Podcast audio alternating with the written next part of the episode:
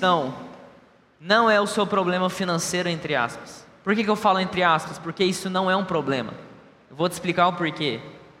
Eu até estava conversando com o João, que esse curso Jovem Demais a Prosperar, ele é 12 horas seguidas que a gente faz lá em Goiânia, só que eu vou tentar flexibilizar e enxutar o máximo para que eu falo 100% desse conteúdo. Mas deixa eu te falar, fala para a pessoa que está do seu lado, você está no lugar certo, na hora certa e do lado da pessoa certa. Fala para ela, eu orei a semana inteira para sentar do seu lado.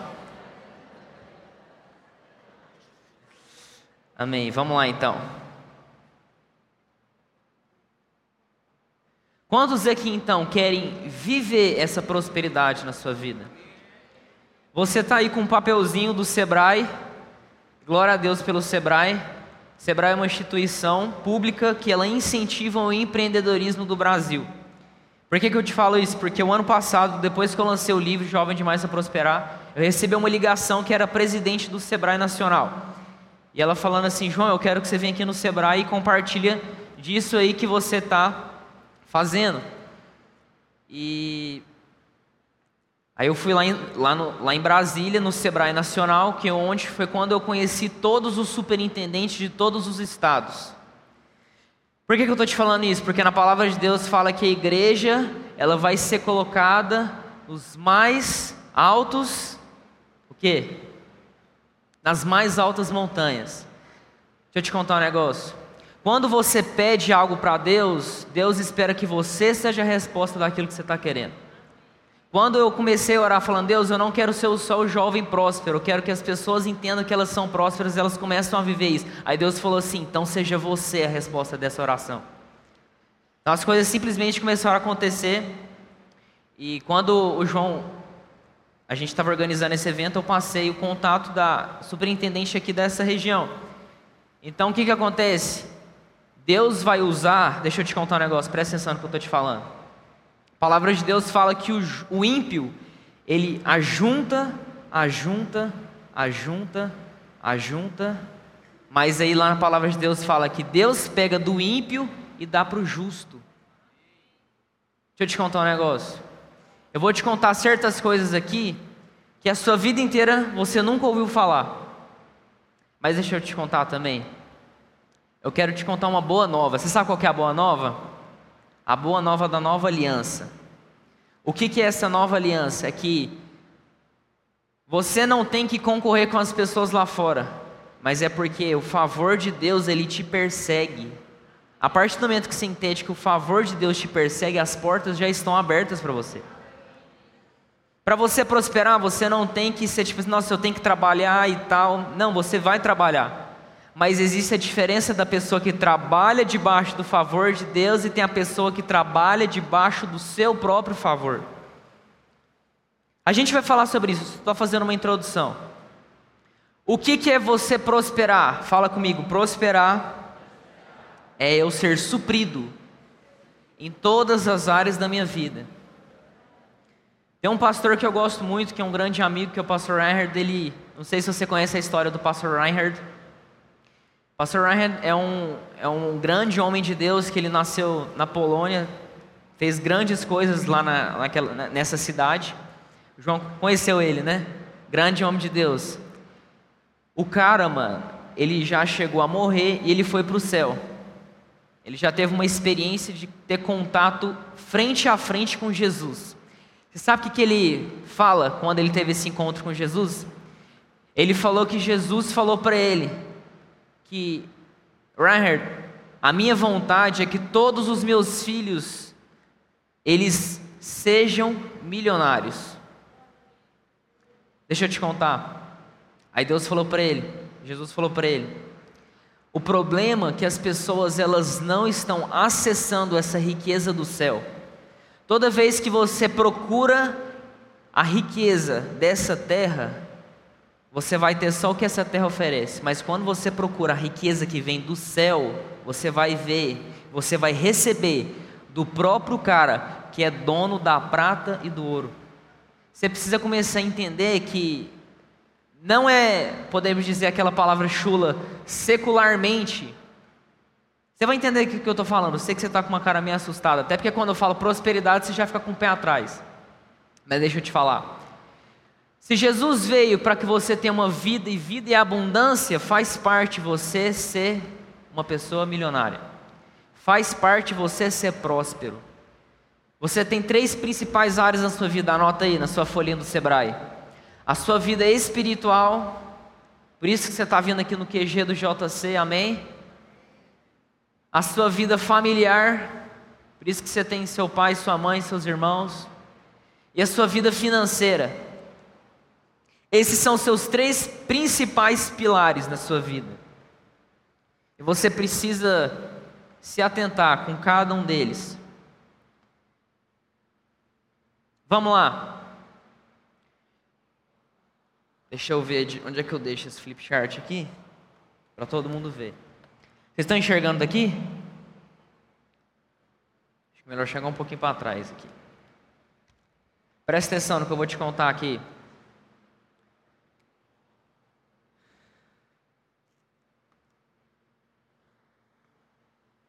A vontade de Deus, podemos dizer que vai ser nesse círculo aqui. Vocês estão enxergando? Estão enxergando? A vontade de Deus é você estar tá aqui, ó. Você está nesse X. Podemos dizer, fala assim comigo, esse círculo é prosperidade. Eu vou te contar duas principais barreiras que você tem na sua vida.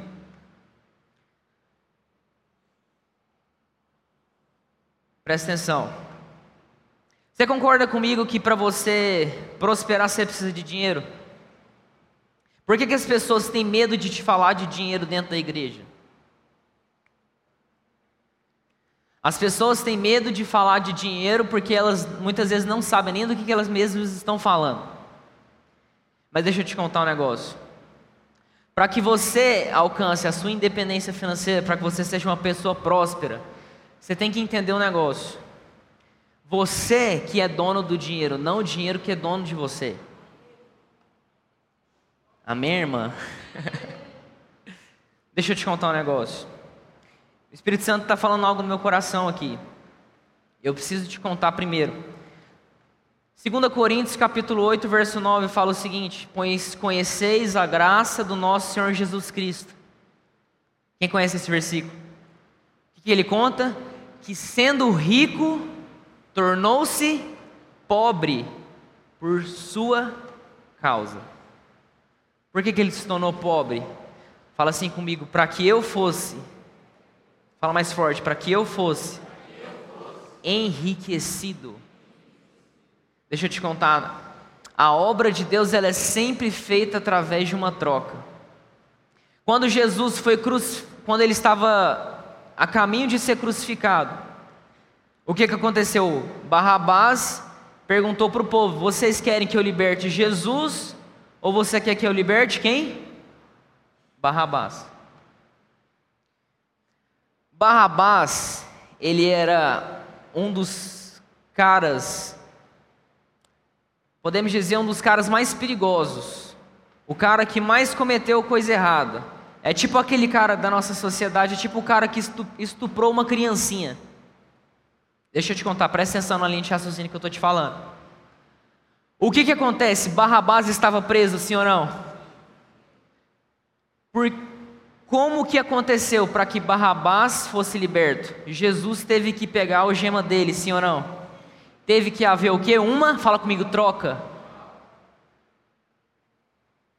A palavra de Deus fala que Jesus ele veio simplesmente fala assim para comigo, fala pela propiciação dos meus pecados. Jesus pega a justiça dele e coloca em você. Pega a sua justiça impura e coloca nele. Jesus chega perto de Barrabás e ele fala: "Tira essa algema, porque essa algema agora é minha". A partir do momento que Jesus coloca a algema nele, Barrabás é o quê? Liberto. Fala assim comigo, Jesus ele veio para me trazer liberdade. Não tem como você ser liberto de pobreza, não tem como você ser liberto de preocupação se você não entender que você já é uma pessoa próspera. Jesus, ele, ele é dono, dono da prata e do ouro, sim ou não?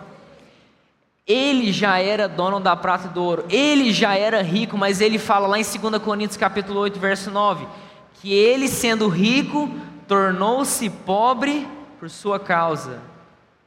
Porque a partir do momento que ele se torna pobre, quem que agora é rico? Fala, eu sou rico. Você sabe por que, que muitas vezes você não está vivendo isso na sua vida? Porque você não crê que você já é. Você não tem que orar para se tornar, você tem que orar para que você já é. Vocês estão entendendo o que eu estou falando ou não? Deixa eu te contar. Por que, lá em 2 Coríntios fala que você se tornou rico? Porque que Jesus ele quis assumir a sua posição de pobreza. Deixa eu te contar. Você não tem que ser nunca mais uma pessoa pobre. Não, vocês não estão entendendo o que eu estou falando. Tem só três pessoas me acompanhando aqui. Você não tem que ser uma pessoa pobre.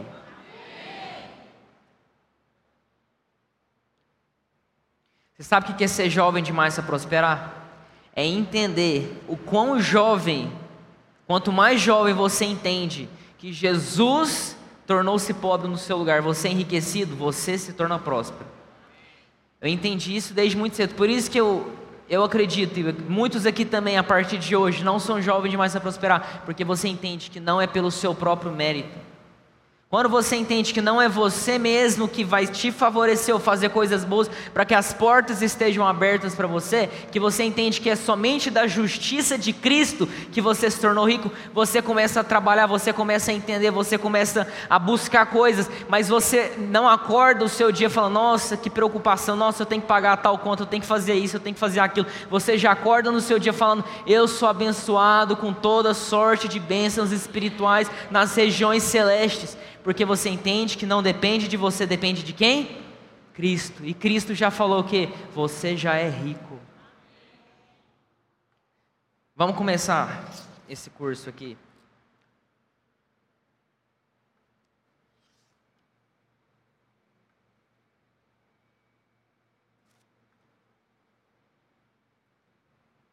Você tem duas opções, anota aí. Ou você cria, ou você deseja. Está ali em cima, criar ou desejar. Você sabe por que, que você foi criado? Você nasceu para criar as coisas? Lá em 1 João fala que você tornou-se filho. Fala comigo, eu sou filho. Você concorda comigo que o mesmo sangue que corria nas veias de Jesus corre agora na sua veia? Não? Lá em Gênesis, quando narra a história que Deus criou todas as coisas. Quem foi que criou todas as coisas? O que, que aconteceu? Deus falava e as coisas aconteciam. Fala comigo, aconteciam. Quando você fala, as portas estão abertas para mim, deixa eu te falar, as portas já estão abertas para você. Você só tem duas opções: ou você cria, ou você deseja. Você pode muito bem desejar, nossa, eu queria tanto o estilo de vida do João, Vitor, eu queria tanto o estilo de vida do Guto, eu queria tanto aquilo ali, mas deixa eu te falar, Deus não te criou para você desejar, Deus te criou para você criar. O que que você quer hoje? Você tem que criar. Na palavra de Deus fala que porque eu criei, eu falei, fala comigo, porque eu criei, eu falei. Qual que é o único problema do cristão? Não crer. Fala comigo, não crer. Fala assim, o meu único problema Fala mais forte, o meu único problema é não crer. A palavra de Deus fala que aqueles que creem, eles falam. A partir de hoje você nunca mais vai falar. Eu estou passando dificuldade. A partir de hoje você nunca vai falar. Eu estou passando um deserto. A partir de hoje você nunca mais vai falar. Eu estou passando dificuldade. Você sabe por quê? O justo ele vive porque pelo que ele vê ou ele vive pelo que ele não vê. O justo ele vive por fé ou ele vive pelo aquilo que ele vê. São duas contradições, porque na palavra de Deus fala lá em Hebreus capítulo 1, capítulo 11, verso 1, fala que a fé é a certeza das coisas que, que se esperam e a convicção de fatos que você não você não vê, mas você fala. Se você não está vendo na sua vida, ah, eu não estou vendo a prosperidade, eu não estou vendo dinheiro na minha conta, eu não estou vendo isso. Mesmo assim, mesmo que você não esteja vendo, as coisas acontecem, não é porque você vê, as coisas acontecem, é porque você fala e as coisas são criadas. Aprenda o poder daquilo que você fala. Você sabe por quê? Jesus falou: você quer mover montanha? Você quer curar pessoas? Você quer fazer obras maiores do que eu faço? O que, ele fala? Apenas creia. Você quer fazer obras maiores que eu faço, João? Apenas crê. Você quer se tornar um milionário? Sim ou não? Apenas crê. Mas você não crê para se tornar, você crê aquilo que você já é. As pessoas que trabalham comigo nunca vêm falando o seguinte: nossa, tá tão difícil as coisas. Eu falo, eu falo o contrário. Eu falo, as portas estão abertas para mim. Quando eu chego perto de alguma pessoa, eu falo assim: deixa eu te falar, meu qual é o seu nome? Luan. Eu falo assim: Luan, você vai começar a trabalhar comigo. Luan, vem cá. Luan, você vai trabalhar comigo, sim ou não? Sim. Vem cá, Luan. Eu vou falar assim: Luan, você vai ser abençoado porque você está andando perto de mim. Pode sentar, obrigado. Eu não falo que ele vai ser abençoado porque eu sou bom, mas não é porque a palavra de Deus fala que já não sou eu, mas quem vive, mas Cristo vive dentro de mim. Se Cristo é rico, eu também sou rico. Se as portas estão abertas para Cristo, as portas também estão abertas para mim. Se, o compromisso de Deus não é especificamente com você. Deixa eu te contar um negócio. Deixa eu só usar esse, essa folha aqui. Esse desenho você vai fazer na sua folhinha. Na Bíblia você ouve falar sobre Antigo Testamento. Fala comigo, Antigo Testamento.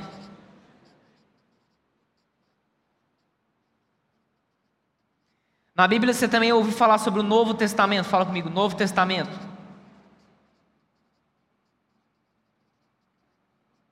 Na Bíblia você também ouve falar sobre a Antiga Aliança. Fala comigo, Antiga Aliança. E na Bíblia também se ouve falar sobre a nova aliança. Fala comigo, nova aliança. Deixa eu te contar um negócio. O Antigo Testamento não necessariamente só fala da antiga aliança. Tem muitas coisas no Antigo Testamento que falam sobre também a nova aliança. Fala assim comigo, só depende. Fala mais forte, só depende da minha ótica. O que, que é ótica? Fala assim comigo, a forma como eu enxergo. Por que, que eu quero que você fique repetindo comigo? Porque, como eu te falei, a, a comprovação do que você creu é porque você fala. Você está entendendo o que eu estou falando? Eu nunca mais quis viver na antiga aliança, porque a antiga aliança era um compromisso de Deus com o homem para abençoar o homem, mas o homem ele tinha que fazer coisas para ser abençoado, sim ou não? A nova aliança, o compromisso de Deus agora é com Cristo, porque Cristo se torna homem, ao mesmo tempo que ele é homem, ele também é Deus. Deus ele tem um compromisso com Cristo. Aí, o que, qual que é o plano perfeito de Cristo? Deus te coloca dentro de Cristo. A partir do momento que Deus te coloca dentro de Cristo, todas as bênçãos que estão representadas por Jesus também agora é para você. Você está ouvindo o que eu estou falando? Jesus teve doença alguma vez na vida dele? Jesus teve dificuldade alguma vez na vida dele? Faltou alguma coisa para Jesus na vida dele? Por que, que muitas vezes você fala, está faltando coisa na minha vida? A palavra de Deus fala: Não me atento para as coisas que eu vejo, porque as coisas que eu vejo são passageiras. Eu me atento para as coisas que eu não vejo, porque as coisas que eu não vejo são coisas eternas. Deixa eu te contar. Se você ainda não está vendo a justiça de uma pessoa abençoada dentro de você, é porque você ainda está olhando para você. Você quer ser uma pessoa abençoada? Para de olhar para você, começa a olhar para Jesus. Começa a olhar, tudo aquilo que é representado para Jesus também é para mim. Também é representado para mim. Eu não sei se vocês estão entendendo o que, que eu estou falando, mas é que a partir de agora, meu irmão, tudo que diz respeito de que Jesus é abençoado, também está representado para você. Você só tem que parar de olhar para você e começar a olhar para a cruz. Vamos lá. O seu DNA de criar a partir de agora é o seguinte: você quer começar a receber fonte de renda na sua vida, se você quer receber aquilo que está escrito na palavra de Deus, que o ímpio ele ajunta, ajunta, mas Deus pega e dá para o justo. Você quer receber isso, sim ou não? Deus está falando, cria, cria, cria, cria. Você que vai criar. Você não, ah, eu, eu acho que ser abençoado é ganhar na Mega Sena. Amém. Ganhar na Mega Sena é bom, sim ou não? Mas a vontade de Deus é que você cria. Você sabe por quê? Está no seu DNA criar as coisas. Deixa eu te contar. A maneira como você pode criar as coisas na sua vida, fala comigo, é empreendendo. Anota aí, o que é empreender? Empreender é criar algo novo, ou criar algo que nunca existiu, ou melhorar.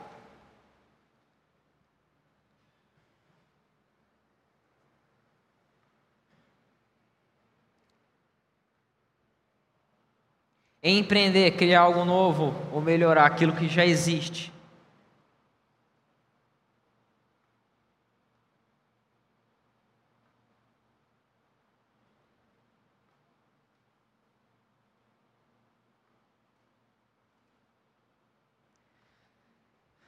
Vocês estão entendendo o que eu estou falando? Deus quer usar você para criar as coisas. Deixa eu te dar um exemplo. Deus ele quer me prosperar, amém? Da mesma forma que quer prosperar você também, amém? Quando eu falo Deus, eu vou falar ainda sobre isso. Mas na oração da nova aliança, você não tem que pedir algo para Deus. Você só afirma aquilo que já é seu. Por exemplo, quantos aqui querem ser pastores? Você que quer ser pastor, eu estava falando isso para o João, eu acho que uma excelente fonte de renda para um pastor é escrever um livro, por exemplo. Então, por exemplo, você não tem que falar, Deus, me dá uma fonte de renda. Você tem que falar, Deus, obrigado, porque essa renda já é minha. Eu vou te, vou te explicar o que, que eu quero dizer com isso. Por exemplo, quando eu entendo que eu já sou abençoado, tudo que eu coloco a mão prospera. Mas não é porque sou eu, porque é Jesus dentro de mim. Vocês estão entendendo o que eu estou falando? Quando eu falo, eu vou escrever um livro, aí o que, que o diabo coloca na minha cabeça? Não vai dar certo. Ninguém vai comprar. As pessoas vão achar que você é moleque, que você é menino demais. Mas aí também tem a voz do Espírito Santo. Você é abençoado. Eu te escolhi. Lá em Salmos 1 fala: você é como árvore plantado junto a ribeiros de água, e a sua folhagem nunca murcha. Vocês estão entendendo ou não? Deixa eu te contar um negócio. Só para afirmar aquilo que eu já estou falando para você. A palavra de Deus fala o seguinte: a boca fala que aquilo que o coração está. Você, vai, você quer começar a criar as coisas na sua vida? Sim ou não? Deixa eu te contar o processo, você vai anotar isso aí também no seu caderninho. A maneira como as circunstâncias acontecem na sua vida é justamente aquilo que está no seu coração. Vou te contar o porquê. Tá dando para você enxergar aí? Tá não? Isso aqui é um coração. Deixa eu chegar para trás aqui, peraí.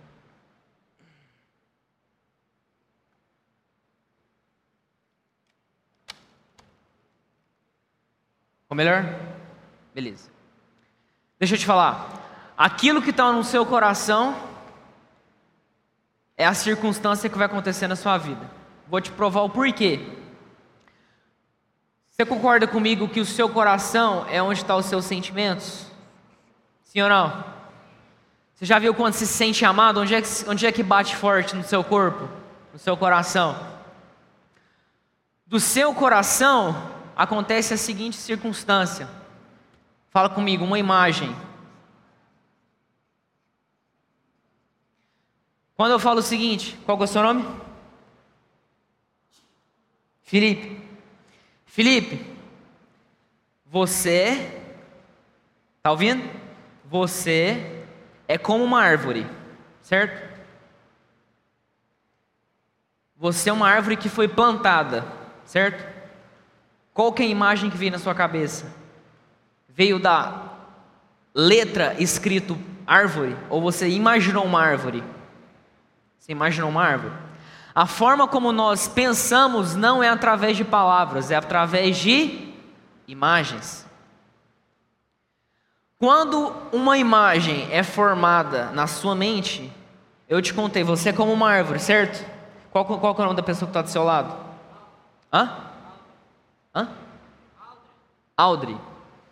Eu falei, qual é o seu nome? Esqueci. Felipe. Eu falei para o João, preciso perguntar quatro vezes o nome de alguém para marcar. Quando eu te falo, Felipe, você é como uma árvore plantada junto a ribeiros de água, criou uma imagem, sim ou não? Aí você vai contar para o Audrey. Cara, o João falou que eu sou uma árvore. Já viu aquele negócio? Uma pessoa fala que você é, você conta para uma amiga sua? Você sabe o que aconteceu lá na igreja? O pastor fez isso, isso e isso. Gerou o que? Uma imagem. Aí você, quando gera uma imagem na sua mente, você concorda comigo que você fala sobre isso? Você só fala coisas que estão na sua mente, sim ou não? Qual é o seu nome? Hã? Com o que, que você trabalha? Oi? Distribuição de água. Todo mundo gerou uma imagem de distribuição de água. Imaginou uma garrafinha de água. Aí você vai contar para a pessoa do seu lado: caraca, o irmão ali ele tem uma distribuidora de água. Gerou uma imagem e depois você falou. Fala comigo, falou. Você está acreditando no que eu estou te falando, ou não? Senão você me joga na parede aqui. Você fala. Depois que você fala, a circunstância é gerada. Anota aí, circunstância.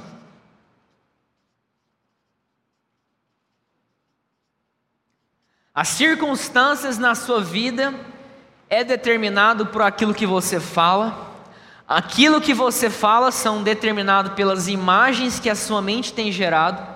As imagens que a sua mente tem gerado é aquilo que está no seu coração. Por isso que a boca fala aquilo que está no coração. Preste atenção. A palavra de Deus fala que porque eu criei, eu falei, sim ou não? Jesus falou: você quer, você quer mover montanha? Tenha o que? Uma fé do tamanho do que? Grão de mostarda. Você fala, João, eu preciso ser o cara que tem a maior fé do mundo para eu me tornar um cara milionário, um cara rico, um cara próspero, um cara abençoado. Não, só fala. Mas não adianta só você ouvir aqui nesse workshop e falar, nossa, eu, eu vou começar a falar, eu sou rico, eu sou milionário, eu sou abençoado, as portas estão abertas para mim. Não adianta você só falar. O que, que vem antes da fala? Imagem. Começa a imaginar. Quantos aqui querem casar? Você fala sobre casamento? Já viu que quantos aquele aquele momento crush que você não entra, assume o namoro com a pessoa e todo mundo te pergunta: "Quando é que você vai assumir? Quando é que você vai assumir?" Já viu isso? Aí quando você começa a namorar, a pessoa pergunta o quê? Quando é que você vai casar? Quando é que você vai casar? Aí você casa. Quando é que você vai ter filho? Aí o filho nasce. Quando é que o filho vai casar? É um ciclo. Aquilo que está no seu coração gera o que? Uma imagem. Se gera uma imagem de você casando, você começa a falar. Você quer casar, meu irmão? Quantas irmãs aí querem casar? Quantas aí querem casar ainda não tem um homem de Deus? Sabe aquele negócio de, nossa, eu quero casar e tal, mas sabe aquela preocupação que gera no coração? Será que eu vou casar com a pessoa certa? Quem confessa, eu já pensei nisso. Você sabe quem que gerou essa imagem no seu coração? Você sabe quem que gerou essa imagem no seu coração? O diabo. Por que, que o diabo gera imagem? Porque o diabo ele entende o poder da imagem. Quando vem o pensamento de você cometer algum pecado, você simplesmente está andando e acontece ou começou a gerar imagens na sua mente? O diabo sempre gera imagens para as circunstâncias acontecerem na sua vida. Mas deixa eu te contar. Deus foi o criador das imagens, ele gera imagens ao seu respeito. Ele fala: Você já é abençoado. A esposa que está dentro da sua casa, ela é uma videira frutífera. Todos os seus empreendimentos vão dar certo. São coisas que ele fala, mas deixa eu te contar. Olha o que o salmista Davi fala. Deixa eu fiquei meio escondido aqui, deixa eu pegar aqui.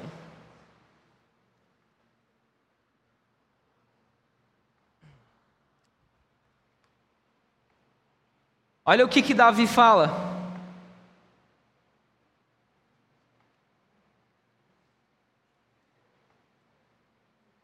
Cadê, cadê? Salmos capítulo 3, verso. Salmos capítulo 3. Ai. Salmos capítulo 3, verso 1 fala o seguinte: Senhor, como tem se multiplicado os meus adversários. Davi está falando as circunstâncias que estão acontecendo na vida dele. Muitos se levantam contra mim, muitos são os que dizem de mim, não há socorro para ele diante de Deus. Olha o, que, olha o que o salmista Davi fala: Mas tu, Senhor, és como um escudo. Davi, pensa comigo, Deus tem um formato de um escudo? Sim ou não? Não. Deus tem um formato de um escudo? Mas deixa eu te falar, Davi gera uma imagem de um escudo, porque ele entende que quando ele gera uma imagem no coração dele, a circunstância acontece. Você tem uma mentalidade de eu vou casar com a pessoa errada, porque o diabo gera isso na sua mente, aí gera uma imagem que você vai estar casando com a pessoa errada. Mas a imagem que você gera na sua mente é a circunstância que vai acontecer. Quantos aqui querem casar? Levanta a mão de novo. Você tem que se imaginar casando casando com a pessoa certa, casando com a pessoa que vai fazer você avançar, fazer você prosperar. A imagem que você gera na sua mente é a circunstância que vai acontecer. Você quer ser um milionário? Sim ou não? Sim ou não? É da vontade de Deus que você seja? É da vontade de Deus que você seja rico? Deixa eu te falar, se imagina rico. Você não tem que se imaginar pobre, meu irmão. Talvez você não está vivendo porque você se imagina com pensamentos de pobreza. Começa a se imaginar. Igual o tio Patinhas, já viu o tio Patinhas nadando na piscina de dinheiro? É assim que você tem que se imaginar. Quantos aqui já se imaginam, já se imaginaram no céu? Lá em Apocalipse fala que as ruas do céu é de ouro. Eu gero imagens na minha mente de como que é o céu. E é exatamente como que é lá. O que, que você quer para a sua vida? Começa a gerar imagem. Deus deu a palavra para Abraão, presta atenção no que eu vou te falar aqui agora. Qual foi a promessa que Deus deu para Abraão? Os seus filhos é o que? Fala. Você vai ter a mesma quantidade de filhos, você vai ter uma certa quantidade de filhos, assim como a quantidade de estrelas. Deus gerou uma imagem. Deus fala: Abraão, olha para as estrelas. Você consegue contar as estrelas? Não, Deus, eu não consigo contar as estrelas. É assim que vai ser a sua descendência. Você não vai conseguir nem contar. Deixa eu te falar. Você é rico, você é próspero, sim ou não? Você ainda não está vendo? Deixa eu te falar. Gera imagem. Olha para o céu, se você não está conseguindo contar a quantidade de estrela, é a quantidade de dinheiro que você, não vai, você vai ter, você não vai conseguir nem contar. Eu quero. É, eu, eu, eu, em nome de Jesus a gente vai viver isso. Eu, você não tem que falar, eu vou viver, fala, eu vivo. Você tem que falar, eu não consigo contar meu dinheiro, não. Fala, eu não consigo contar meu dinheiro. Porque Deus te abençoa. O que que acontece? Deus chega para Abraão, eles estão lá no, ele está lá no deserto de Negueb. Abraão começa a ficar chateado, cabisbaixo. Ele começa a olhar para o chão. Olhar para o chão, você concorda comigo que é uma posição de tipo, nossa, tá difícil, sabe aquele, aquele negócio de olhar para baixo? Deus mandou Abraão olhar para cima, para onde? Para cima. Mas Abraão está olhando para baixo. Mesmo ele olhando para baixo, Deus fala: Abraão, conta a quantidade de pedrinhas de, de, de hã? grão de areia. Aí ele fala: Deus, eu não consigo contar. Ele fala: é exatamente essa vai ser a sua descendência. Ele fala: olha para o sul, olha para o leste, olha para o norte, olha para o oeste. Por que, que ele mandou ele olhar para frente, para os lados? Porque no deserto de Negev é um lugar grande. Ele fala: Deus, eu estou olhando para um lugar grande. Deus fala para ele: essa é a promessa, é a minha promessa para você. Deus manda você olhar para onde? Não olha para as coisas que você está vendo. As coisas que você está vendo é passageiro. Olha para as coisas que você não está vendo, porque aquilo que você não está vendo é eterno. Você está investindo tempo de qualidade, discipulando pessoas na igreja, você não está vendo resultado. Deus fala, não olha para o resultado, olha para aquilo que você não está vendo. Existe um fruto dentro, está produzindo algo dentro da pessoa que não, não tem como você ver. Mas Deus fala, é isso que é eterno. Você está começando a investir na obra, você vê o dinheiro que você investe nessa igreja? Você não vê sim ou não? Mas Deus fala, é isso que é eterno. Por isso que nesse seminário você vai começar a aprender por que, que muitas pessoas não são, não estão vivendo a prosperidade, porque elas estão lidando de forma errada com dinheiro. Você acha que você tem que ganhar dinheiro para você viver uma vida de luxúria, de tipo, aquele negócio de esbanjar dinheiro. Convenhamos, aquilo ali, como é que eu posso dizer? Não é aos bons olhos visto aquilo ali. Como eu falei, prosperidade é você ser suprido em todas as áreas da sua vida. Quando você entende, Deus abençoa você para você abençoar outras pessoas, Deus coloca, começa a colocar na sua mão. Eu estou colocando na pessoa certa, porque você está fazendo certo com o seu dinheiro. Quantos aí já ouviu falar da parábola dos talentos? Vem aqui, três voluntários aqui na frente. Mais um. Vem cá para o meio. Presta atenção. Pode virar para frente aí. Parábola dos talentos acontece o seguinte: isso aqui vai marcar a sua vida.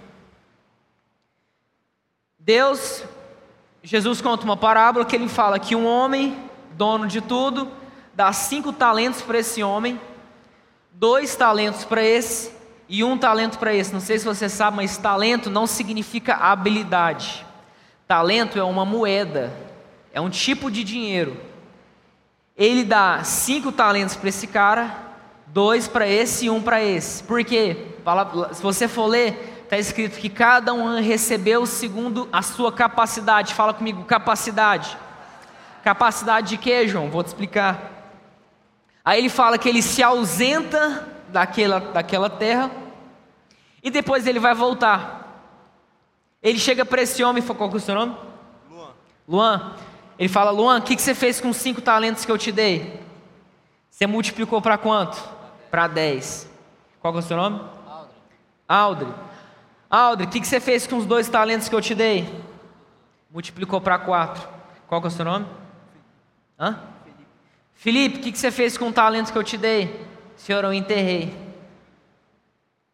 Tipo, eu não sei nem o que, que aconteceu se ele tivesse gastado um talento. Ele só enterrou. Ele só guardou. Pode sentar, obrigado. Presta atenção, vocês estão vendo três pessoas aqui na sua frente. Deus deu cinco, Deus deu cinco talentos para ele. Deus deu uma certa quantidade de dinheiro, de dinheiro para ele, sim ou não? O que, que você fez com o dinheiro que eu te dei? Você gastou?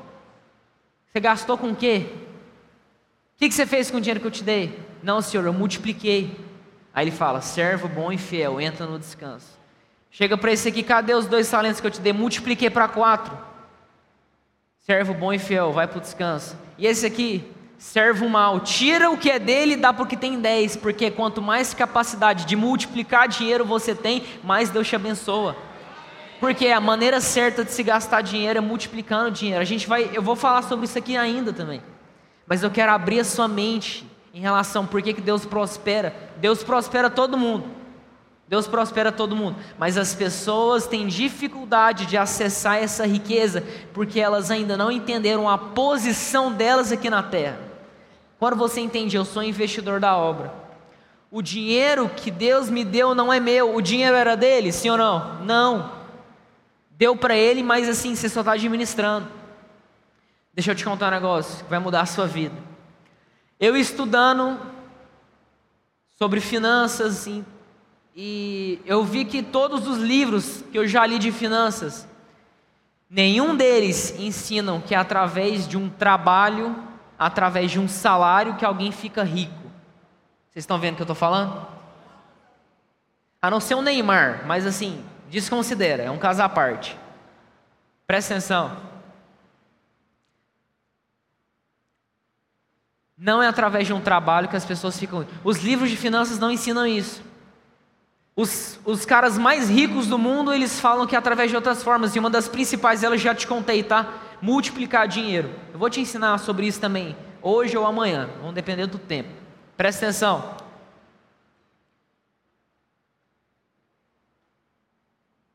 Eu falei, Deus, naquele, no exato momento, eu estava lendo um livro, eu fechei o livro, eu falei assim, Deus, por que, que não é através de um trabalho que as pessoas ficam ricas? Aí Deus falou para mim, vai estudar o que, que significa a palavra trabalho. Aí eu fui lá no Google, digitei trabalho, significado original. No latim, trabalho é tripalium, fala comigo, tripalium. Tripalium é a junção da palavra tri, que significa três, e palium, que significa madeira. Aí o Espírito Santo falou para mim: Você sabe por que, que você não precisa mais trabalhar? Você sabe por que, que não é através de um trabalho que alguém fica rico? Jesus houve uma troca, lembra que eu te falei da troca? Tripalium significa terceiro dia na madeira. Todo o trabalho foi finalizado no terceiro dia na madeira. Deus fala: Você quer o trabalho, se você for ver o que, que significa a palavra, tripalho era um instrumento de tortura usado na Idade Média, que usava para tirar os membros das pessoas. Já viu aquele negócio que tira o braço aqui da pessoa? Aquilo ali era tripalho, era trabalho. Por que não é através do trabalho propriamente dito que Deus vai te abençoar? Porque as portas já estão abertas, porque tudo que você toca prospera, tudo que você coloca a mão dá dinheiro. Tudo que você coloca a mão e tudo que você faz, você prospera. Tudo, fala comigo tudo. Tudo. Fala assim comigo, tudo que eu faço. Fala mais forte, fala tudo que eu faço. Tudo que eu coloco a mão. Tudo que eu faço. Tudo que eu me envolvo. Tudo que eu falo. Tudo que eu faço prospera. Não por causa de mim, mas é porque Jesus Fala, porque Jesus está dentro de mim. Ele é abençoado, logo eu sou abençoado. Feche seus olhos agora. Eu quero que você se imagina. Como que você vê uma pessoa que é abençoada? Gera imagem no seu coração agora. Começa a gerar imagem. Quando eu falo, você é abençoado, gera uma imagem no seu coração. Começa a imaginar as coisas que você está tocando prosperar. Começa a imaginar as coisas que você está fazendo prosperar. João, mas eu estou fazendo algumas coisas e as portas estão fechadas. Nunca mais fala as portas estão fechadas. Fala assim comigo. Pode abrir os seus olhos. Fala assim comigo. As portas já estão abertas. João, mas eu não estou vendo. Pela milésima vez, você não tem que falar aquilo que você está vendo, você tem que falar aquilo que você não vê, porque a fé é a convicção de fatos que você não vê. Quando você tem fé, as montanhas se movem. Se você move uma montanha, você vai mover o que na sua vida? Você move qualquer coisa. Vocês estão vendo o que eu estou falando? Presta atenção. Tudo que você faz na sua vida prospera. Tudo. Você já gerou a imagem? Você coloca... Faz isso, eu já fiz isso. Eu queria muito um carro um tempo atrás. Aí toda vez que eu. Era um, um, um New Civic. É, não, era um City. Aí toda vez que eu via um carro na rua, eu falava, Deus está passando. Esse carro está passando na minha frente é porque Deus quer me dar ele. Aí eu via um na rua, eu colocava a mão falando assim, já é meu. Já é meu, já tomo posse. Porque essa é a ótica da nova aliança. Tudo que eu faço, Deus já me abençoou. Tudo que Deus falou que, já, que é meu, eu já vou conseguir. Mas fala comigo no tempo certo. Ponto. João, por que, que as pessoas não estão vivendo essa herança? O que, que a palavra de Deus fala lá em Hebreus? Fala o seguinte: O herdeiro, fala comigo, herdeiro. Quantos aqui são herdeiros? O que, que é ser herdeiro? Quem que é seu pai? Quem que é? Deus. Ele é dono da prata e do ouro? Ele é dono da terra? Eu gosto de falar, o dinheiro é feito do quê? Árvore. O dinheiro é feito de papel, sim ou não? Papel é feito de árvore. Quem criou a árvore? A natureza. E quem criou a natureza? Deus. Então Deus é dono do dinheiro. Pronto, acabou, vamos lá. Se ele é dono do dinheiro, você concorda comigo que você, sendo filho, também é seu? É de herança? O que que Hebreus fala? Por que, que o herdeiro não acessa a herança? Lá em Hebreus fala: o herdeiro nada se difere de um escravo enquanto menino. Fala comigo, menino. O que, que é ser um menino? Menino, já viu quando menino quer alguma coisa? Ele quer na hora. Eu quero agora. Não vou dormir. Não vou comer salada. Menino vive por vista. Menino vive pelo que ele vê. Menino faz aquilo que ele quer na hora que ele quer. Menino não obedece o pai. Menino não escuta o pai. Aí o que, que na palavra de Deus fala? Enquanto você, herdeiro, mesmo sendo dono de tudo, nada se difere de um escravo. Se você fala, João, eu não estou tendo perspectiva de vida, deixa eu te falar, escravo que não tem perspectiva de vida. Escravo que fala, eu nunca vou crescer, eu vou ficar nesse estado aqui para a minha vida inteira. Deixa eu te falar, tira essa imagem do seu coração. A imagem do seu coração tem que ser a seguinte: eu sou herdeiro, pronto, acabou. Beleza, mas Deus fala, para de ser menino. Menino vive por vista. Mas fala comigo, o justo vive por fé. Fé é falar aquilo que você não está vendo. Fé é fazer aquilo que você não está fazendo. Você sabe um negócio que menino também não faz? Menino não divide.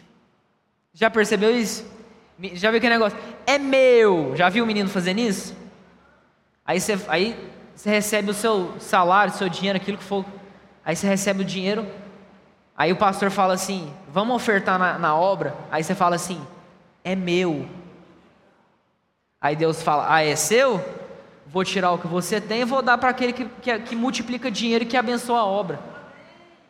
É tudo revelação, é tudo discernimento.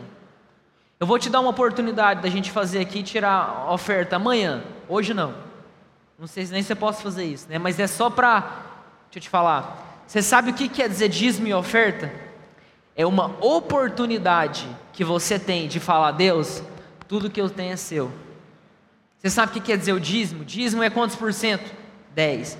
O que, que significa 10 na Bíblia? 10 significa o todo. Como que eu te provo isso? Na Bíblia tem 613 mandamentos. Quantos que estavam escritos na tábua? 10. Ou seja, 10 representa sempre o todo. Era 10 discípulos, 10 virgens. Era, os discípulos oraram, eram 10 discípulos que oraram, o 10 representa o todo. É quando você fala, eu estou entregando os 10%, você está falando, tudo que eu tenho é seu. É tudo revelação, é tudo discernimento. Quanto, você sabe o que eu oro? Eu não oro, ou melhor dizendo, eu não gero imagem de eu ganhando muito dinheiro. Eu gero imagem de eu sendo o maior dízimo da igreja. Ou seja, eu tô, já estou subentendendo. Tudo que eu tenho é dele. Eu sou abençoado é porque meu dinheiro é da obra mesmo. Não é meu. Tem um pastor, quem conhece o pastor Anderson Silva, que é todo tatuado?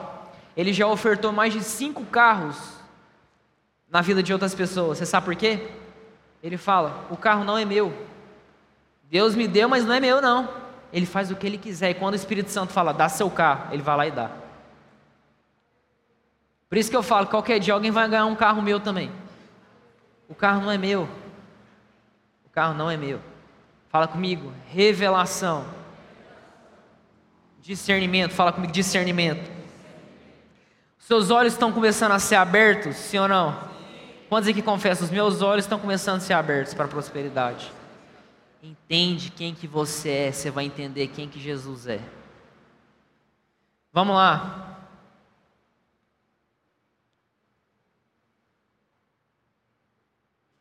Que, que você enxerga quando você vê aquela imagem ali? Escreve aí no seu papelzinho do Sebrae. Escreve aí alienação. O que, que é alienação? João, o que, que é normal? Normal é ser rico. O que, que é anormal? Anormal é ser pobre. Mas na nossa sociedade, o normal é ser pobre. Na nossa sociedade, o normal é passar dificuldade. Na nossa sociedade, o normal é passar por dificuldade financeira. Por isso que hoje no Brasil, a cada quatro famílias, três terminam o mês endividadas ou sem dinheiro. Não quero que você levante a mão se você faz parte de uma delas. Mas a partir de hoje você não vai ser mais. Presta atenção. O que é alienação? Alguém está tampando os seus olhos. Jesus, quando ele fez, no... ele foi partir o, o, o pão e o cálice, ele falou assim: esse é o cálice da nova aliança. A partir do momento que o sangue está sobre você, a nova aliança também está sobre você. Por que, que eu estou te falando isso? A nova aliança descobre os seus olhos daquilo que estava encoberto. Porque você não podia ser próspero, mas a partir de agora você pode ser. Deixa eu te contar um exemplo. O último dele, porque o mais poderoso, eu, eu amo falar muito mais da Bíblia do que falar de qualquer outra coisa. Por isso que eu falo que eu me sinto em casa, em casa aqui. Cadê o Guto? Cadê ele? Está lá fora? Eu falo para ele, eu me sinto em casa aqui. Porque eu posso falar da Bíblia. Deixa eu te falar, qualquer livro que você for ler na sua vida, seja Napoleão Hill, seja Caio Carneiro, qualquer um desses caras, todos os princípios estão lá na Bíblia. Por que, que eu estou te falando isso? Quantos aqui conhecem a história de Jacó? o que, que é a história de Jacó? Qual que é o nome do irmão de Jacó? Esaú. O que, que acontece com Esaú?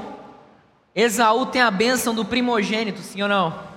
Esaú tem a bênção que Jacó não tem, sim ou não? O que, que acontece? Que no final da história, Jacó que sai abençoado.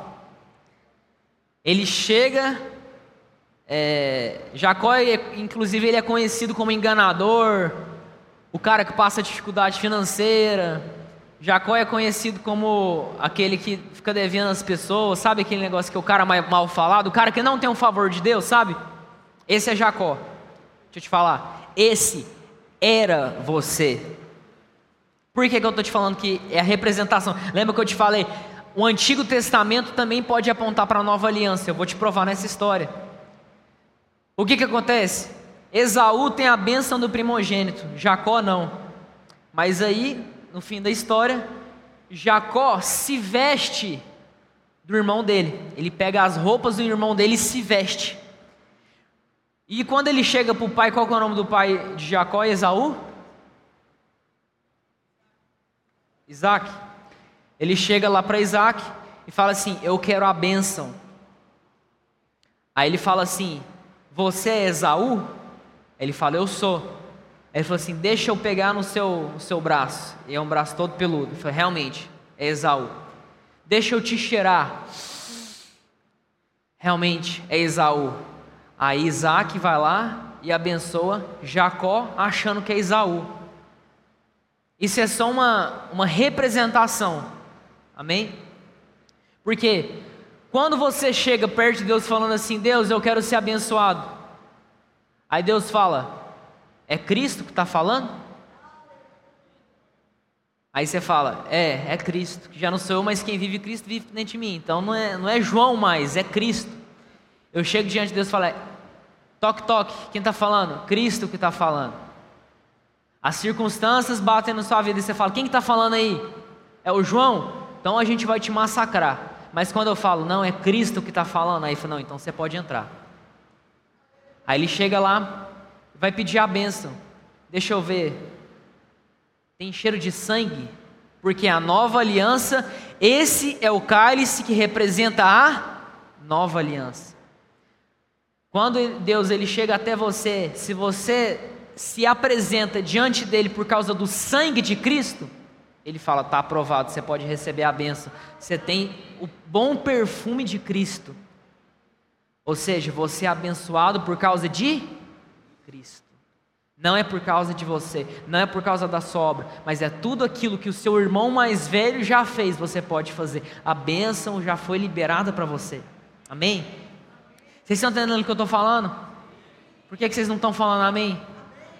Amém é uma forma que Deus criou para tudo aquilo que você fala amém, você fala eu recebo, é meu, é meu, a bênção é minha, as portas estão abertas para mim. Por que, que eu estou te falando de alienação? Quem que é o. De quem que esse mundo pertence? O diabo.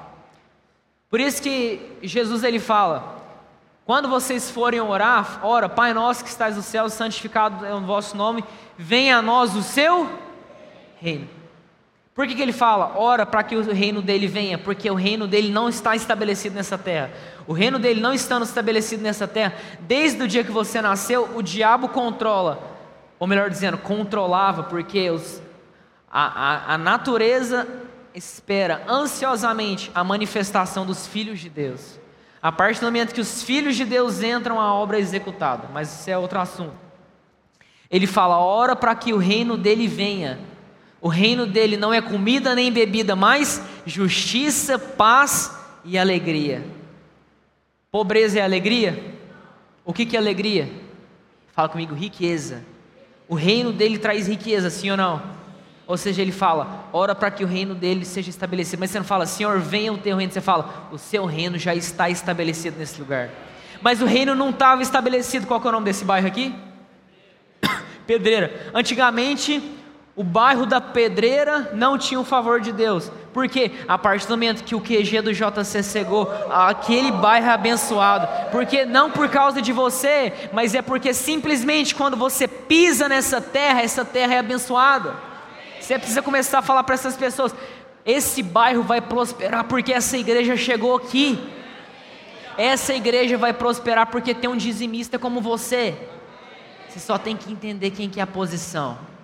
Entenda a sua posição. Aí o diabo te aliena, falando: não, o que tem a ver igreja chegar e mudar e mudar o ambiente? Não, meu amigo, você já estudou a história da rua Azusa?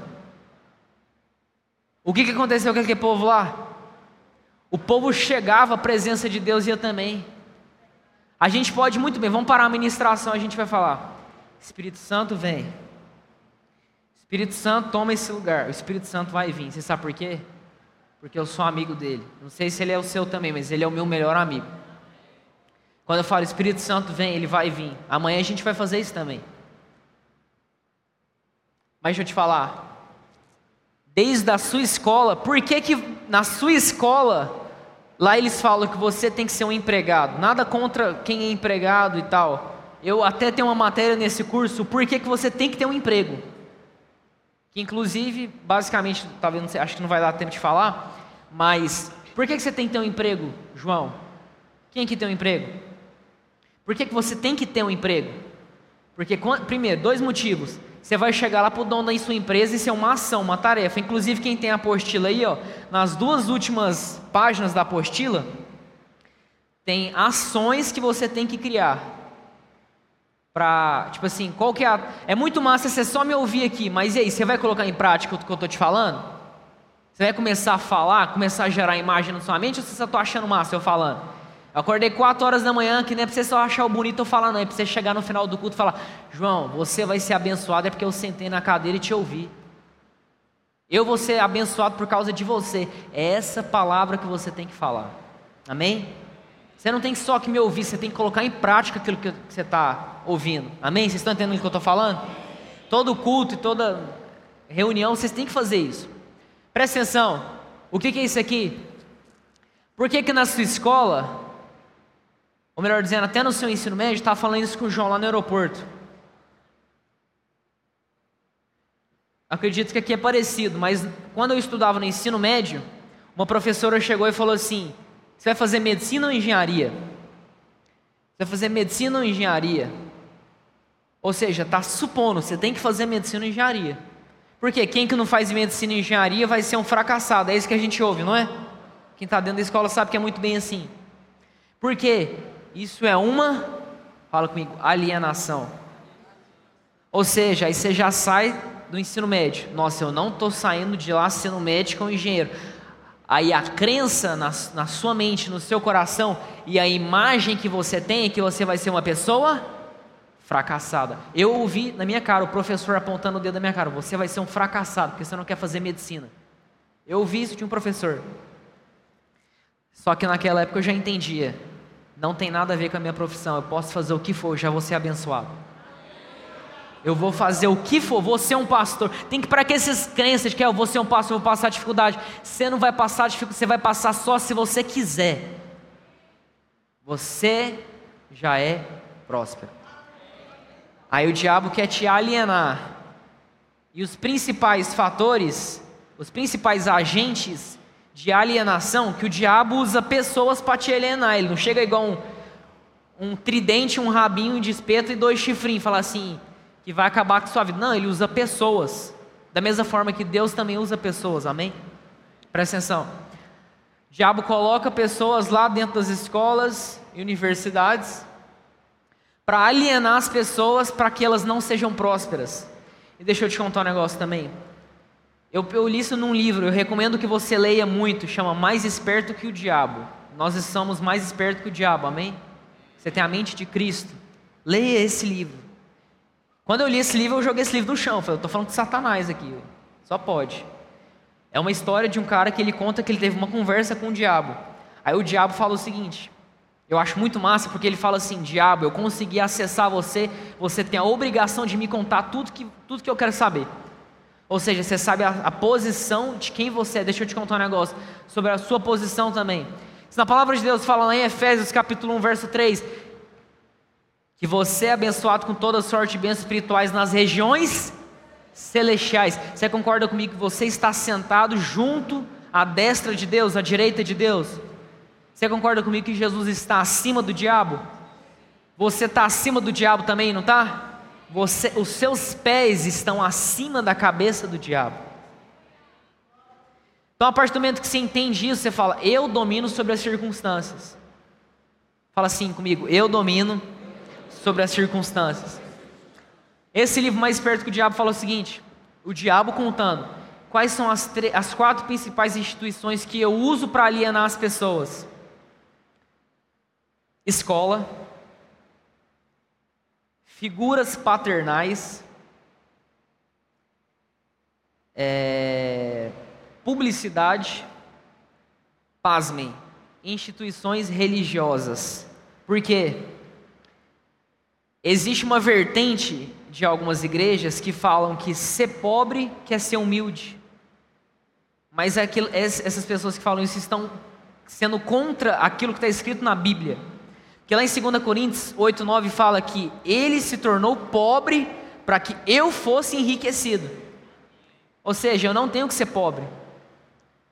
Mas tudo aquilo que as pessoas não conseguem controlar, elas proíbem. Por exemplo, as pessoas não conseguem controlar a quantidade de, de algum problema numa sociedade, elas vão lá e proíbem. Seja qual for o problema, não consegue controlar, proíbe. Aí dentro de uma igreja também. Não consegue controlar o irmãozinho que não dá o dinheiro da oferta. Aí ele fala: você tem que parar com esse espírito de. E. Você tem que parar com esse espírito de amar o dinheiro, porque na cabeça do pastor ele acha que o irmão não dá oferta porque ele ama o dinheiro. Isso é uma, uma mentalidade da antiga aliança. Mas ainda bem que os pastores do QG do JC entendem que os irmãos dão, porque eles entendem que quanto mais eles dão, é uma prova de falar, tudo que eu tenho é dele, Deus deposita mais ainda neles. Ou seja, eles não precisam falar, você não tem você tem que parar de amar o dinheiro, irmão. Você tem que parar de fazer isso, porque não consegue controlar, proíbe. Mas presta atenção. O, o próprio diabo usa essas quatro instituições para alienar as pessoas. Eu dei um ótimo exemplo para você. O diabo quer te alienar falando que você tem que fazer uma faculdade. Não estou falando que você não tem que deixar de fazer. Mas eu sou contra falar. Você nasceu para ser um psicólogo, aí algum professor fala, você tem que ser médico. Pasmem, quais são as três profissões que mais têm índice de suicídio no Brasil e no mundo? Bombeiro, policial e médico. Por que você não fica sabendo sobre isso? Porque é proibido divulgar os dados. Mas a cada 40 minutos, uma pessoa tira sua própria vida no Brasil. E a cada 45 segundos, uma pessoa tira sua própria vida no mundo. Aí eu fui entender o porquê que acontece dentro das escolas. Os professores falam para os alunos fazer uma faculdade difícil para não passar, para eles fazerem cursinho e dar mais dinheiro para eles. Só que eu olho para o outro lado. Eu já perdi dois amigos que tiraram a própria vida o ano passado, porque a vida inteira foi alienado. Ele nunca foi realizado com as coisas que ele, que ele fazia. Ele nunca fez aquilo que ele foi chamado para fazer. Aí ele entra em depressão, o diabo toma conta da mente dela, ele vai lá e incentiva a tirar sua própria vida. Em Goiânia, estava suicidando um adolescente por semana em Goiânia. Enforcado, cortando o pulso. Deixa eu te falar, isso não vai acontecer mais. Você sabe por quê? Que a partir do momento que homens e mulheres de Deus entram nessa sociedade, as coisas começam a mudar. Você sabe quando que o pecado domina ou a obra do diabo domina? Quando a igreja se ausenta. Onde tem a igreja, existe a manifestação do poder de Deus.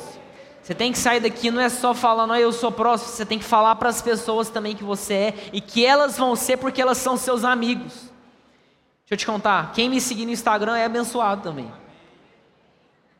Brincadeira, mas é que vai ser também.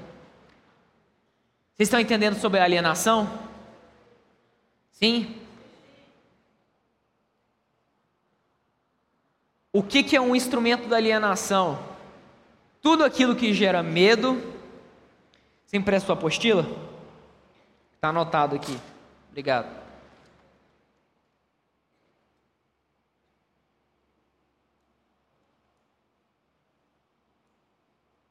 Medo.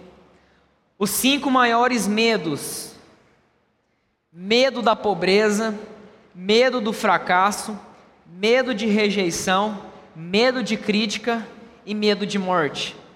Mas deixa eu te falar, você não tem que ter medo, você sabe por quê? O perfeito amor lança fora todo medo. Todo Você não vai ter mais medo de investir, você não vai ter mais medo de empreender, porque você entende que tudo que você faz, você é abençoado. Horas que eu tenho que acabar aqui? Hã? Nove? Deixa eu ver que horas são. Meu Deus, são nove horas já, ué. Hã? Nove e quarenta. Tenho vinte minutos ainda. Quantos vão vir aqui amanhã? Eu nem comecei a falar sobre o tema da, da. Isso aqui é a primeira slide, na verdade. Mas deixa eu te falar, é porque Deus queria falar algo no seu coração. O que eu recomendo que você faça? Traga, chame as pessoas que você conhece, que é amigo, chama para vir amanhã que amanhã o bicho vai pegar. Que hora que a gente começa amanhã? Duas horas em ponto. Esteja lá duas horas em ponto. Presta atenção.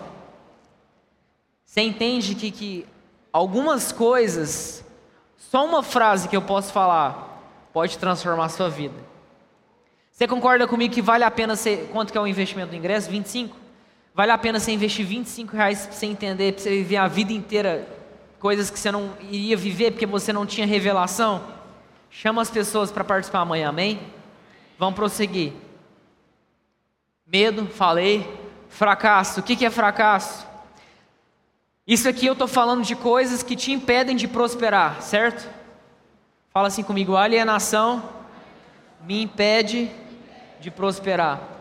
O que é alienação? Você ter crença na sua cabeça de pobreza você ter superstição na sua cabeça de pobreza, você achar que o medo é algo positivo, não é, porque o perfeito amor lança fora todo medo. Aí quando eu falo, meu irmão, Qual é o seu nome? Hã? Daiane. Quando eu falo Daiane, não tenha medo do fracasso. Por que, que ela não tem que ter medo do fracasso? Lembra da escola?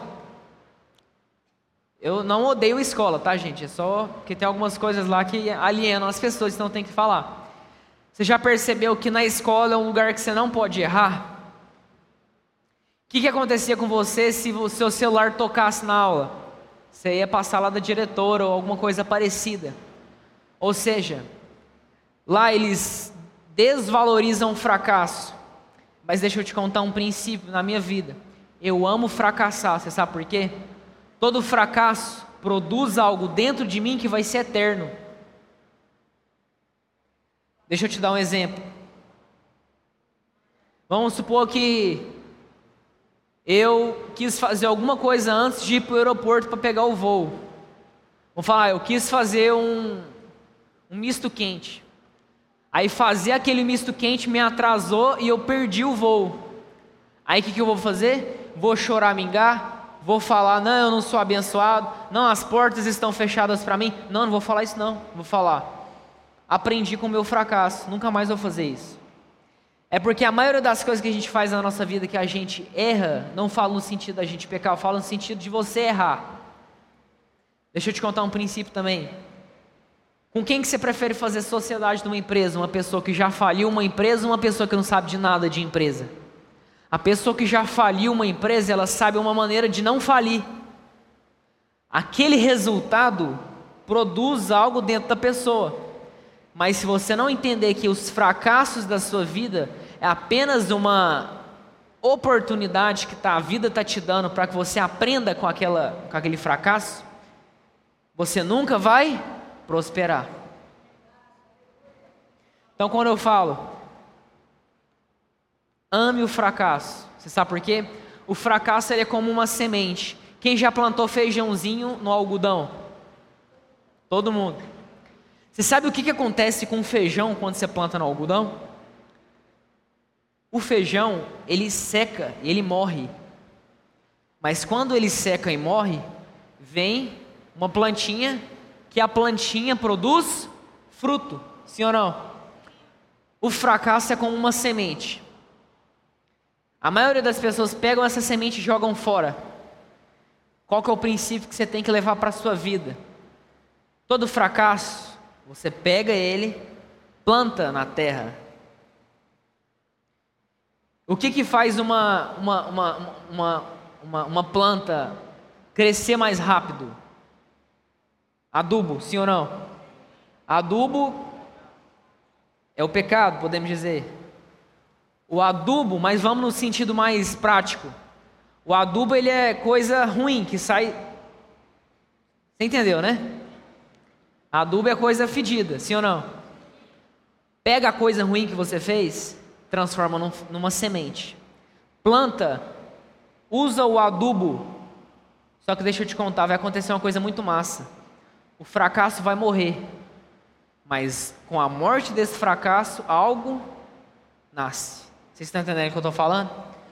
Para muitos, a morte de Jesus foi um fracasso, tanto que os 12, 12 não, 11 discípulos abandonaram ele. Para muitos foi um fracasso quando ele morre, mas quando ele morre, o fruto nasce.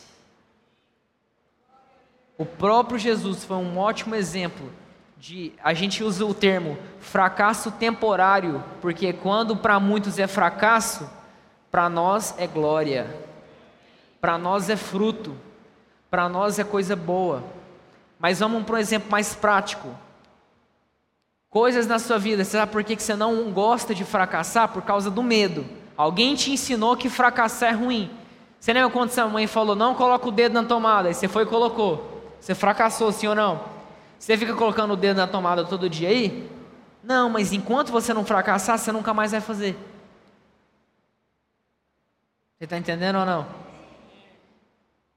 Quem conhece o nome, o, o, o cara que criou a lâmpada, qual é o nome dele? Qual é o nome dele? Thomas Edison. Thomas Edison ele fala que ele fracassou 9.999 vezes. Ele falou que ele tomou muito choque. Mas ele fala que cada choque que ele tomava era algo novo que ele aprendia. Pensa se Thomas Edison nunca tivesse desistido. A gente está usando vela até hoje. Você tem que parar de ter medo de fracassar. Para de ter medo do fracasso. Fala assim comigo: todo fracasso produz um fruto, mas eu tenho que pegar a semente do fracasso, plantar no meu coração, gerar uma imagem, falar e a circunstância acontece. Vocês estão entendendo o que eu estou falando? Se Pedro não tivesse negado a Jesus, Jesus tivesse repreendido Pedro, você concorda comigo que talvez ele não teria ser o cara que mais foi avivado em Atos, que ele, ele fez, fez, salvou mais de 3 mil pessoas. Você concorda? Você já percebeu que Pedro foi o cara que era o discípulo que mais fazia cagada? Jesus perguntou: Quem que vocês acham que eu sou? Jesus, Pedro falou: Tu és do Cristo, filho do Deus vivo. Aí Jesus fala: Golaço, Pedro, parabéns. Eu vou morrer. Aí Pedro fala: Não, patrão, que isso? Vai morrer? Tá louco? Eu vou morrer no seu lugar. Aí Jesus fala o quê? Afasta-te de mim, Satanás. Pedro, ao mesmo tempo que falava coisa boa, falava bobagem. Só que toda vez que ele fracassava, ele aprendia. Quanto mais Pedro fracassava, mais ainda Pedro era lapidado. Quando você pega uma pedra de diamante, em si ela não tem nenhum valor, mas só quando ela é lapidada que ela começa a ter valor. É por isso que você vai começar, amanhã você vai entender na prática como é que você pode empreender, como é que você vai fazer investimento. Quem quer aprender isso aí? Só que você vai entender também que você tem que fracassar. Amanhã, levanta, dá uma tchauzinho aí, Hamilton. Eu trouxe o Hamilton, que ele é o meu manager na Bolsa de Valor, e ele vai dar uma aula sobre Bolsa de Valor do zero ao primeiro milhão, sem história de Betina. Ele vai falar coisa real, resultado que ele tem. Mas eu aprendi um negócio com ele. Quanto mais a gente perde, mais a gente aprende. Fala assim comigo: quanto mais eu perco, mais eu aprendo. Por isso que Paulo fala: a morte para mim é o que? Lucro. Você quer lucro? Morre. Você quer lucro? Pega o seu fracasso e faz ele morrer. Você quer lucro? Você quer? Aprende que o dinheiro você vai começar a perder, mas quanto mais você perde, mais você começa a ganhar. Amém? Acho que já deu o horário. Faltam 10 minutos. Dinheiro emocional. Deixa eu terminar com isso aqui. Presta atenção.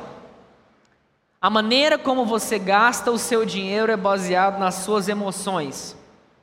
Anota isso.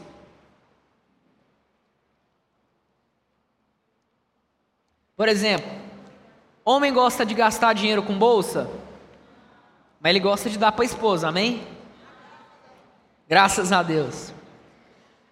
Por que, que o homem não gosta de gastar dinheiro com bolsa? Porque para ele não faz sentido gastar dinheiro com bolsa. Quem que gosta de gastar dinheiro com bolsa? Mulher. Por quê? O desejo faz com que você gaste o dinheiro, sim ou não? Então presta atenção. Um tempo atrás eu dei uma aula para um time de futebol. Fui fazer uma palestra para um time de futebol. E essa galera que joga futebol, muitas das vezes eles são muito simples. São pessoas que passaram dificuldade financeira a vida inteira. E eu perguntei para um deles: O que, que você vai fazer com o dinheiro que você está ganhando? Aí ele falou: Eu vou dar um carro para o meu pai e uma casa para minha mãe. Por quê? Na infância dele, a mãe, de, a mãe dele passava dificuldade financeira que não conseguia pagar o aluguel da casa.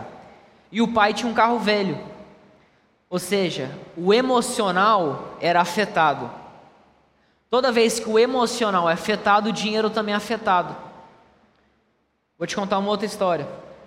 Teve um cara que ele, ele era muito simples e o pai dele colocou ele numa escola de ensino médio de classe alta.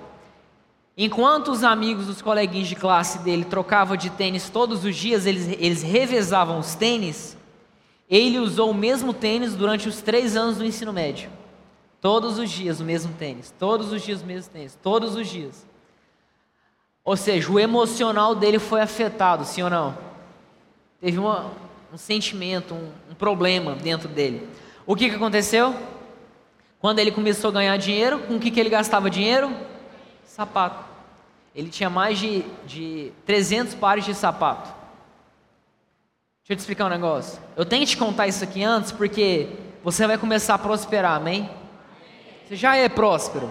Você já fala, eu já sou próspero. Eu já sou. Só que é um negócio. Você tem que ter cuidado com o que, que o seu emocional quer gastar dinheiro.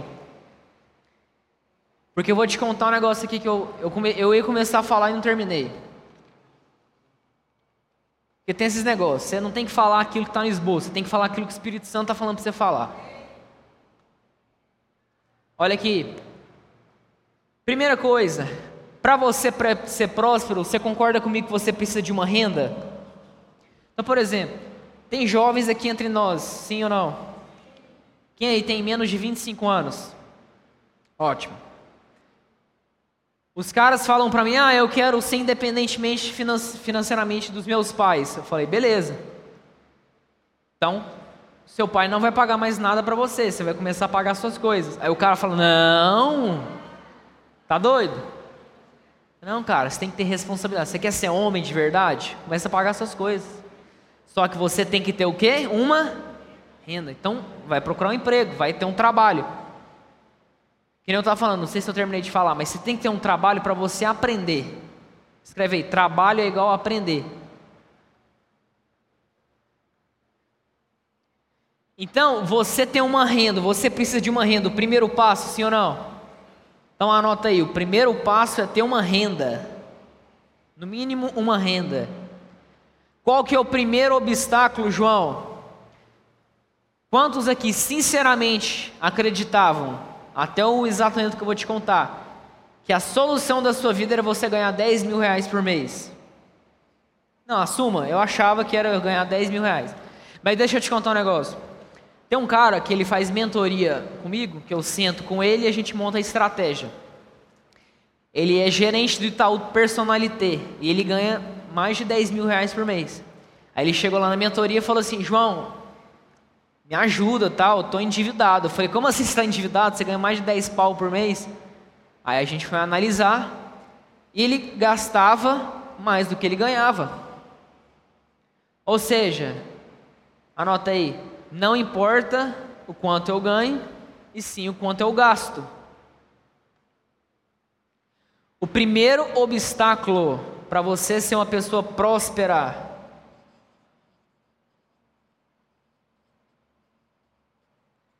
Primeiro obstáculo é você diminuir a sua despesa.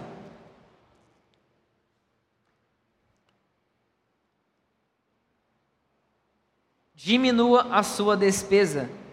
Porque eu acabei de te contar aqui, ó. Você achava, ah, meu problema é porque eu não tenho um, um dinheiro, um salário. Quem já ouviram isso de algumas pessoas? O problema é porque eu não tenho um salário. Aí começa a ganhar um salário, gasta tudo e vai para a estaca zero de novo. Ganha mil reais, mas gasta mil reais. Está na mesma coisa. Está no mesmo nível, está no mesmo nicho, está na mesma situação. Ah, eu, o, mas o cara está gastando 10 mil, ele tem uma vida muito melhor. Não tem nada a ver também. Porque no final das contas, se os dois pararem de trabalhar, os dois foram mandados embora, tanto o cara que ganha mil reais quanto o cara que ganha dez mil, os dois foram mandados embora. Os dois vão ter alguma coisa para sobreviver? Não, está na mesma situação. Ou seja, básico, coisa básica. O primeiro fator é tenha uma renda, o segundo fator é diminua a despesa. Beleza, João, eu ganhei mil reais, eu diminui minha despesa. Eu tô, vou começar a gastar 200 reais por mês, 300 reais por mês. Ah, João, é impossível gastar só 400 reais por mês. Beleza. Aí você se vira lá com Deus, lá, o que, que você está gastando seu dinheiro. Mas deixa eu te contar um negócio. Você vai aprender aqui que vale a pena você ter uma certa época da sua vida que você não vai gastar tanto dinheiro, porque você vai gerar, fala comigo, patrimônio. O que, que é patrimônio? É aquilo que você vale. Você vender tudo que você tem, qual que é o seu patrimônio? Então, por exemplo, lembra da Betina? Meu nome é Betina, eu tenho 22 anos e tenho um milhão, não sei o que, não sei o que, de patrimônio. Porque ela aprendeu a investir. Não vou falar sobre o caso dela, mas o que você tem que ter é patrimônio. O que, que sustenta você, se você for mandado embora, é o seu patrimônio. Então você vai começar a entender que você tem que pegar o dinheiro e gerar patrimônio. Até porque, lembra da parábola dos talentos? Recebeu cinco talentos, transformou em dez. Você está recebendo mil, você tem que transformar em dois mil. Como, João, que eu transformo em dois mil? A gente vai falar sobre isso amanhã, isso já é sobre empreender. Por exemplo, vou só te fazer uma conta, que eu fiz uma vez com uma pessoa. Se você comprar, só para ferir seu ego, tá? Se você comprar, se você fizer um investimento de 3 mil reais com fardos d'água, ou seja, garrafinha d'água, você vender aqui no QG do JC, em um mês você vai vender 500 eu não sei se é 500 fardos d'água, 500 garrafas de água, eu sei que você vai ter 9 mil reais. Ou seja, 3 mil reais fez 9 mil. Você vai começar a entender o poder que você tem em mandar o dinheiro trabalhar. Você lembra que eu te falei que você não nasceu para trabalhar? Quem que nasceu para trabalhar? Fala comigo, o dinheiro. Dinheiro gera dinheiro. Vocês estão entendendo? Todo dia quando eu acordo eu falo para o meu dinheiro, vai trabalhar vagabundo. Você que tem que trabalhar, não eu. Vocês estão entendendo ou não? Ah, João, mas você está aqui trabalhando. Isso aqui para mim não é um trabalho, isso aqui é diversão. Estão entendendo ou não? Não é um trabalho, não é um sofrimento. Mas sabe aquele povo? Eu odeio segunda-feira. Você odeia segunda-feira porque você está trabalhando. Começa a administrar. A gente vai falar sobre isso aí amanhã. Primeira coisa, aumenta a sua renda, diminua a sua despesa. Segundo obstáculo, você investir. Investir o que, João? Seu dinheiro, pô. Você vai fazer alguma coisa. Ou você vai gastar seu dinheiro, ou você vai investir seu dinheiro. Por exemplo, eu não deixo o dinheiro parado na minha conta bancária. Eu invisto. Porque se tiver parado, eu gasto. Vocês estão entendendo? A gente é a mesma pessoa, dinheiro parado vai gastar. Deixa eu te contar um negócio. Você sabe como é que você pode juntar um milhão de reais? Você quer descobrir? Para a gente encerrar. Estão prestando atenção? Como que você pode juntar um milhão de reais? Quem aqui já ouviu falar do tesouro direto? O Hamilton vai explicar o que é o tesouro direto. Mas basicamente é um investimento que você faz que o seu dinheiro vai render em torno do que 0,8%? 0,8. Deixa eu te contar um negócio. Quem aqui gastou seis reais hoje? Quem aqui gastou seis reais ontem? Olha que louco. Se você investir seis reais por dia no Tesouro Direto, Tesouro Direto, em 39 anos e quatro meses, você vai ter um milhão de reais. Quantos aqui conhecem uma pessoa de 39 anos e quatro meses que não tem um milhão de reais de patrimônio acumulado? Quem aqui conhece? Eu conheço. O que, que aconteceu? Seis reais é um dinheiro que você consegue investir? Quanto que dá isso aqui por mês? 180 reais. Quem aí gasta mais de 180 reais por mês? Tá aí seu dinheiro. Seu dinheiro não criou perna e saiu andando. Você fez alguma coisa com ele. Por isso que eu estou te falando, é sério esse negócio da parábola do talento. O que, que você está fazendo com o seu dinheiro? Eu sei que é forte. Por isso que Jesus criou investimento. Em nome de Jesus, amém. Obrigado. Deixa eu te contar, só para a gente finalizar, estou finalizando. O que, que aconteceu com esses seis reais? Você? Ah, investiu. Investiu nada. Você fez o quê? Gastou. Por que, que você gastou? Você gastou com o quê? Com a coxinha, com Uber, com Guaraná, você não faz investimento. Por exemplo, você ter comprado o livro Jovem Demais para Prosperar não é uma despesa, é um investimento, tá? Porque você está investindo dinheiro para gerar mais dinheiro ainda, sim ou não? Mas eu vou te ensinar amanhã a diferença de passivo, ativo, é coisa que você investe que não te dá dinheiro nenhum. Por isso que quem conhece um cara rico, esse cara aqui, ele construiu a riqueza dele do zero. Quem conhece aí? Você já percebeu que esse cara não gosta de gastar? Percebeu? Por que, que ele não gosta de gastar? Porque ele entende que quanto mais dinheiro ele tem, mais dinheiro faz dinheiro. Aí toda vez que ele gasta, ele está deixando de ganhar dinheiro. Você está entendendo ou não? É muito louco isso. É mais louco ainda porque Jesus ele te fede. Você está aplicando no dinheiro ou você está gastando? Você está investindo na obra ou você está gastando? Você entende por que, que as pessoas não prosperam? Elas estão gastando dinheiro da forma errada. Vocês estão entendendo o que eu estou falando? Seus olhos estão começando a ser abertos? Ou você investiu, ou você gastou. Beleza. Outra coisa. Então, o que, que você entende? Quanto mais dinheiro você tem, mais dinheiro pode fazer dinheiro, sim ou não? Quando você começa a gostar de investimento, você começa a odiar a despesa. Por isso que eu odeio despesa. Quando eu tenho que pegar o cartão de crédito, dá até um negócio assim, ó.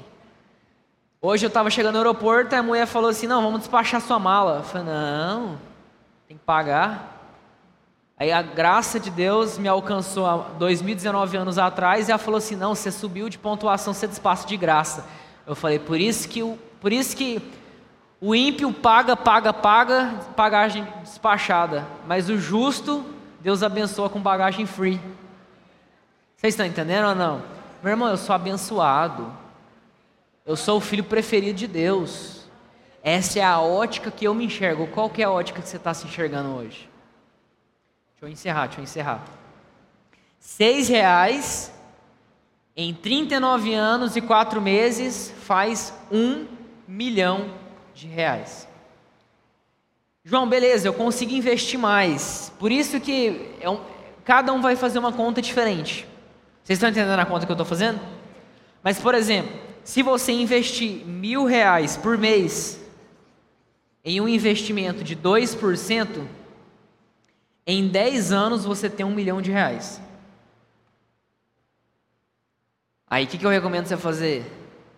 Você ganha tipo assim, você vai. Ou você destina todo o seu salário. É porque eu acredito que em 10 anos você não vai ganhar só mil reais, amém? Você vai pegar tudo que você tem e se aplica. Aí daqui a alguns anos, por exemplo, você pega um milhão de reais. Quem aí quer um salário, quem aí quer um salário de, de 25 mil reais por mês? Aí você vai pegar seu um milhão de reais, vai aplicar em um rendimento de 2,5 lá na bolsa ou em tipo de catalisação, onde você quiser. Você sabe quanto que dá isso aqui por mês? 25 mil reais. Deixa eu te contar, sem trabalhar. Você começou a entender que, beleza, João, eu não, tenho, eu não nasci para trabalhar, eu vou passar um período da minha vida trabalhando, gerando renda de boa. Mas e depois? Se eu não nasci para trabalhar, beleza, eu vou fazer a obra, eu vou ser pastor, eu vou pregar o evangelho, eu vou fazer uma porrada de coisa. E como que eu vou me sustentar? Pega o dinheiro, aplica e o dinheiro vai te dar dinheiro todo mês. Não, fala isso aqui se não foi o Espírito Santo que criou. Mas deixa eu te falar, isso aqui está reservado para o justo. Você só tem que acessar esse lugar. É como se fosse isso aqui a Canaã. Aí você está vivendo parcialmente no deserto hoje. Deus está falando: olha para a esquerda, João, olha para a direita, olha para o norte, olha para o oeste, olha para o leste, olha para o sul, conta a quantidade de grão de areia, conta a quantidade de estrela que tem no céu, porque essa vai ser a quantidade de descendência sua. Entenda da forma como você quiser entender, seja dinheiro, seja riqueza, seja fruto, seja filhos espirituais, seja o que for. Essa é a promessa de Deus para a sua vida. Fica de pé onde você está. Tem as moral de colocar uma musiquinha de fundo? Não tem problema, o Espírito Santo não se limita a um Spotify. Ele só quer o seu coração, amém? Feche seus olhos nesse momento. Qual que é a imagem que você quer ver hoje? O que, que você quer experimentar na sua vida hoje? O que, que você quer viver com Deus hoje? Comece a imaginar nesse momento. Deixa eu te falar, porque você imagina, porque está no seu coração, gerou imagem, porque gerou imagem, você fala, começa a falar. Eu sou abençoado com toda sorte e bênção espiritual. Eu fui colocado nas regiões celestiais em Cristo Jesus. Junta com a pessoa que está do seu lado, começa a orar, começa a declarar sobre a vida dela, começa a declarar sobre a sua vida, começa a falar: Eu sou justo, As, a herança já foi me dada, a terra já foi me dada. Começa a gerar imagem no seu coração. A vontade de Deus é que eu seja próspero, a vontade de Deus é que a minha família seja próspera, a vontade de Deus é que tudo na minha vida, as portas já estão abertas, o rio já foi aberto, o mar já foi aberto, tudo já foi aberto para mim. Começa a falar, começa a declarar, abra sua boca, porque você crê, você fala. Começa a declarar, abra sua boca, fala isso para Ele. Espírito Santo de Deus, eu quero te agradecer por esse dia, porque meus irmãos começaram a entender, os seus olhos começaram a ser abertos para a prosperidade que o Senhor destinou para cada um da vida deles, a prosperidade que o Senhor reservou, guardou, destinou para cada um deles. Eu oro para que toda crença errada, eu oro para que todo pensamento errado caia por terra. Agora eu ordeno que as obras do diabo já estão canceladas. Eu declaro no nome do Senhor Jesus que a mente dos meus irmãos, eles, eles já são cativos. É uma mente próspera, é uma mente de pensamentos prósperos, é uma mente onde, onde eles colocam a mão, eles prosperam. Onde eles colocam as mãos, eles avançam, porque as portas já estão abertas para você. A porta já está aberta para cada um de nós. Fala assim eu estou em uma posição de favorecido, de abençoado. Fala assim comigo em fé: tudo que eu toco prospera. Aonde eu estou, prospera. Fala assim comigo: a minha família vai estar prosperando por minha causa, porque Cristo está dentro de mim. Cristo é abençoado, logo eu sou abençoado. Fala assim comigo: eu estou juntamente com Cristo nas regiões celestiais em Cristo Jesus. Fala assim comigo: eu não tenho medo, eu não tenho medo, porque o perfeito amor já me encontrou e ele lança fora todo medo. Fala assim: eu não tenho medo de empreender, eu não tenho medo de investir, porque a palavra de Deus fala que eu sou abençoado em tudo, em tudo, em tudo, em tudo que eu faço. Fala, eu sou abençoado, eu sou próspero Fala, essa igreja é próspera. Fala, esse bairro é próspero, porque eu sou próspero.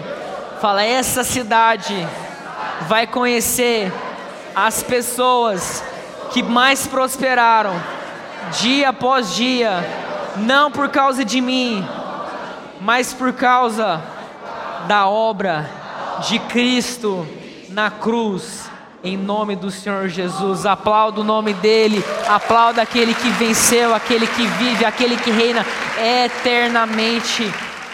Em nome do Senhor Jesus. Amém. Não se esqueça amanhã.